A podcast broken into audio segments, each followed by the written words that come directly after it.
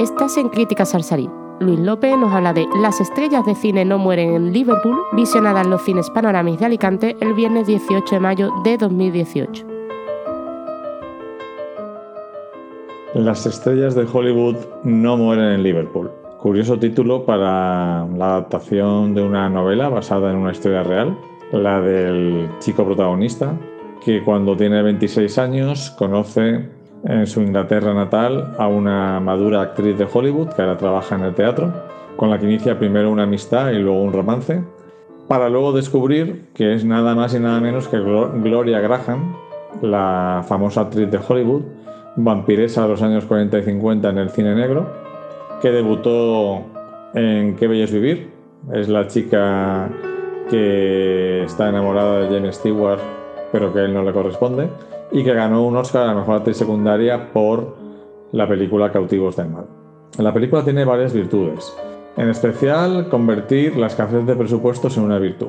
A lo largo de la película, el chico rememora varios encuentros con, con la mujer, tanto en Inglaterra como en Estados Unidos, especialmente los encuentros en el Nuevo Mundo, eh, pues están claramente filmados en decorados, decorados que recrean Nueva York, California, y eso, lejos de quedar mal en la película, eh, resulta magnífico. Parecen claramente decorados eh, por los que el personaje se va moviendo mm, entre esos decorados y la vida real. Con lo cual que creo que la puesta en escena de la película es un gran acierto. Otro gran acierto de la película es haber eh, fichado a Ned Bening para mm, encarnar a Gloria Graham, porque me parece que está sublime, como casi siempre.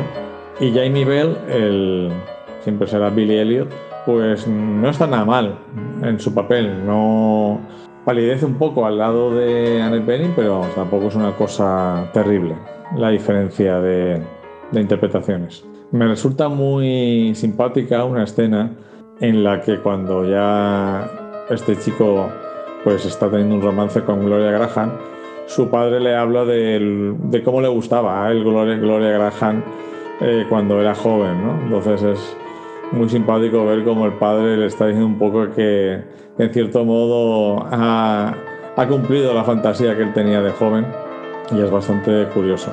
Pero lo que más me ha gustado de la película es cómo muestra la mezcla de dos mundos, la de una actriz de Hollywood que sin embargo donde más a gusto se siente es en una pequeña y modesta casa de Liverpool donde una familia la acoge, la cuida simplemente porque está enferma y porque es la novia de su hijo. No todos los miembros de la familia están de acuerdo, pero me pareció algo muy bonito como lo cuenta la película. Es cierto que tiene bajones de ritmo, que en algún momento se me hizo aburrida, pero no es nada grave y la verdad es que en el tercio final la película vuelve a remontar y se convierte en una cinta muy recomendable. También tiene una escena que, me gustó sobremanera, que es aquella en la que nos cuentan eh, algo que sucede bajo el punto de vista de él y bajo el punto de vista de ella. Y explica perfectamente lo que son los equívocos entre amigos o en este caso entre amantes. Me pareció muy bien contado ese momento que además es fundamental para el desarrollo final de los acontecimientos. Le doy un 3 a Las estrellas de Hollywood no mueren en Liverpool.